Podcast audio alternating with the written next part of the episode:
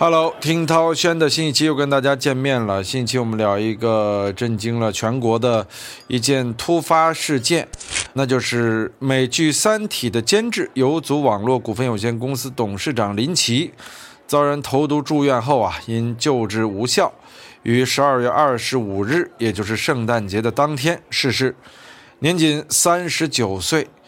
一家上市公司 CEO 啊，被人以投毒的方式害死，这是整个商业世界都极为罕见的恶劣事件啊！游族集团以及部分接近真相的知情人士表示，暂时不便透露更多的细节，而有关事情的原委呢，也等待警方公布调查结果。那么这件事情确实事发突然，尤其是在圣诞这样一个节假日突发这样一个恐怖事件，让所有人都哗然啊！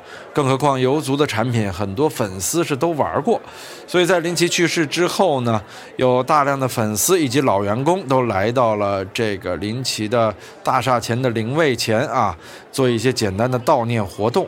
可见林奇他自己的这个人缘啊还不错啊。那么到底是怎么发生这件事儿的呢？其实警方没有给出结论，但是咱们可以从事情的原委啊来做一些简单的分析啊。首先，我们按照时间线来梳理一下：二零二零年十二月十六日啊，也就是游族网络的董事长林奇，因为感到身体不适啊，花了一个小时的时间前往平时去的私人医院，在十八点十五分左右开始接受短暂的治疗。这治疗医生发现不对，这个私人医院管不了，随后被送往上海华山医院抢救。起初院方临床诊断啊，说林奇的脑神经受到了不可逆的损伤。这个不可逆咱知道啊，就是没法恢复，这特别可怕这三个字啊。人也一直处于深度昏迷的状态，也就是说，他刚转院之后啊，就立刻深度昏迷了。医生说，最差最差的情况是成植物人。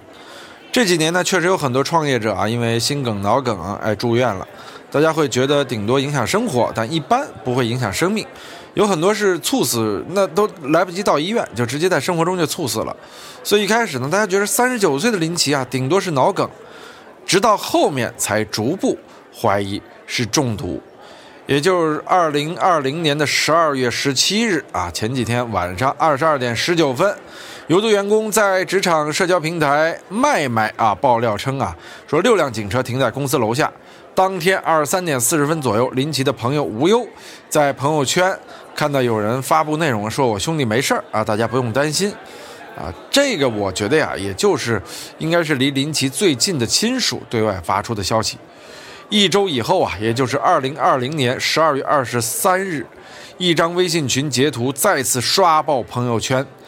游族董事长林奇被人通过陈年普洱投毒，上周六抢救回来，但是脑死亡，成为植物人，已送进医院 ICU，凶手已招认，直到这个时候还只是植物人。十二月二十三号，也就是平安夜的前夜，但是这个消息啊，很快就被游族某高管在朋友圈辟谣了，说这个没内斗啊，人都在。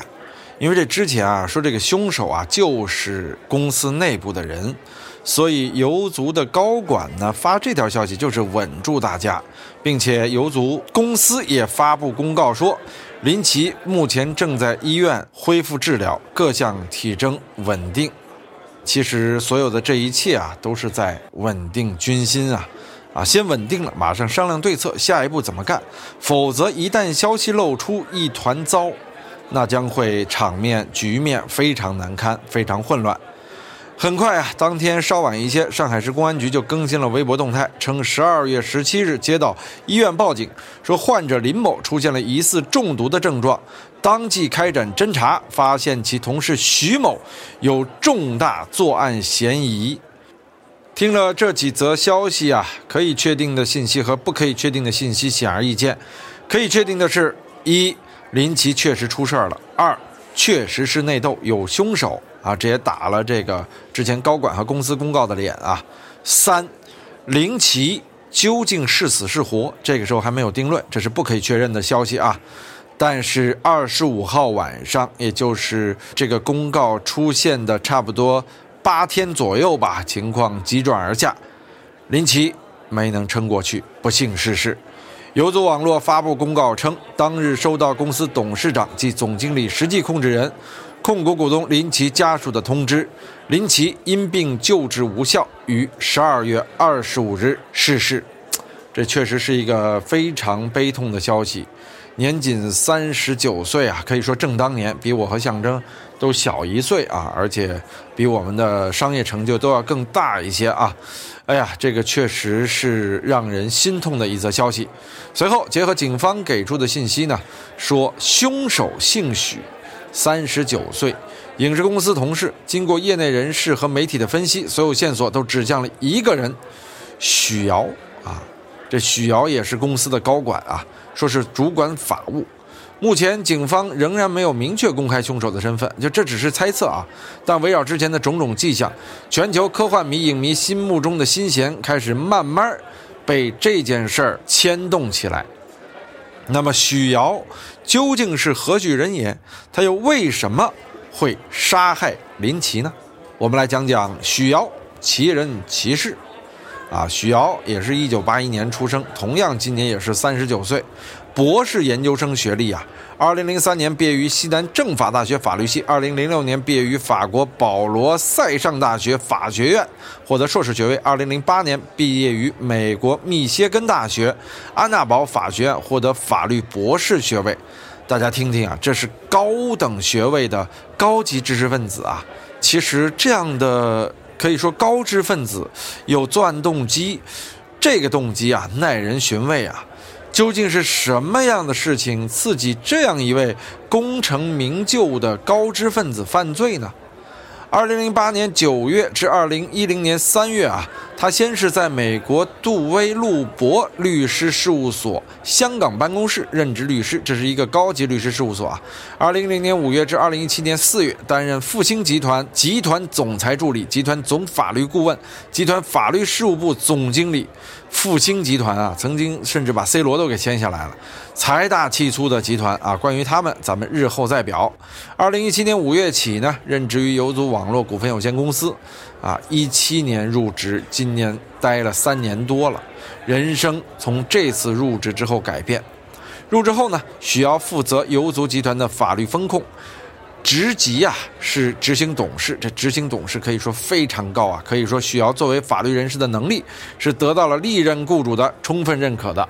这真的是一个很有能力的人，才能如此跳槽，一次跳得比一次高，一次比一次啊收入高。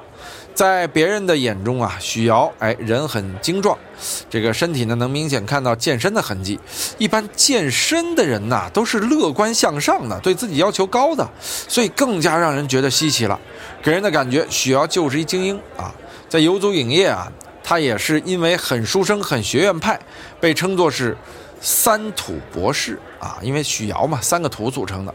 事情发生后。认识许瑶的人啊，会从记忆里找一些迹象啊，说这个许瑶做这事儿看似合理，确实也难经推敲啊。比如啊，一位曾经就职于游族影业的前员工啊，咱就不说他是谁了啊，他回忆说，许瑶曾在闲聊时说自己喜欢读云南、贵州地区的巫医啊、毒师题材的小说，可是这类题材的文学作品啊，早在国内流行了，很难说是这些导致他脑子里有什么害人的计划。不过很容易让人联想起来啊，当然这个许瑶啊，更为人所知的是在二零一七年，啊《三体》电影停摆期间，她被调到影业部门的处理版权问题。八月，许瑶在接受媒体采访时啊，聊起了自己对《三体》项目的贡献啊，语气难掩骄傲啊。据他描述，之前游族的好几位高管都碰过这个项目，但是碰完之后呢，再也没有推进下去。许瑶想了很多办法，多方沟通，花了半年多，终于把电影以及相关版权问题全都解决了。精于法条的许瑶啊，在跟版权方制定协议时，除了在原有的基础上打补丁，还很有预见性的埋了很多不起眼的小点，以便在未来有必要时保护游族的版权利益。此后，三体 IP 开发的很多推广，在政府端的形象问题，都由许瑶负责。他还为影业外聘了麦肯锡等咨询公司。只不过，随着后来影业对三体的开发工作步入正轨啊。没有影视行业从业经验的许瑶暴露出了职业短板，因为根据之前影业的前员工说呀，说这个许瑶啊，呃，经常向他来请教呃从业经验，后面呢也会带制片人跟大公司谈合作，只是在谈合作的时候啊，游组总是十分被动，因为他不懂啊，不懂影视行业的知识啊，所以说呢，很多具体的事物啊处理不好，这当然有可能是许瑶被林奇诟病之处。最近也有传闻说，说是林奇对许瑶的工作非常不满，在新一轮的职级调整中，呃，许瑶的位置有较大变动。还有人说听到林奇对许瑶有言语侮辱，人们根据这个猜测啊，一度拿两千万年薪、心气较高的许瑶，因为尊严受挫而选择了投毒。我们注意啊，拿两千万年薪，无欲无求啊，而且是法学高手啊。他深知要为杀人事件做出什么样的代价啊！这可是法律的研究专家呀，而且两千万年薪不缺钱啊！这到底是什么让他犯罪呢？根据我个人的猜测和理解，应该不简简单单是言语的侮辱和所谓的股份分配问题啊，因为他一定是有法律的手段去解决这样的纠纷的。所以到底是因为什么问题呢？我个人持保留态度。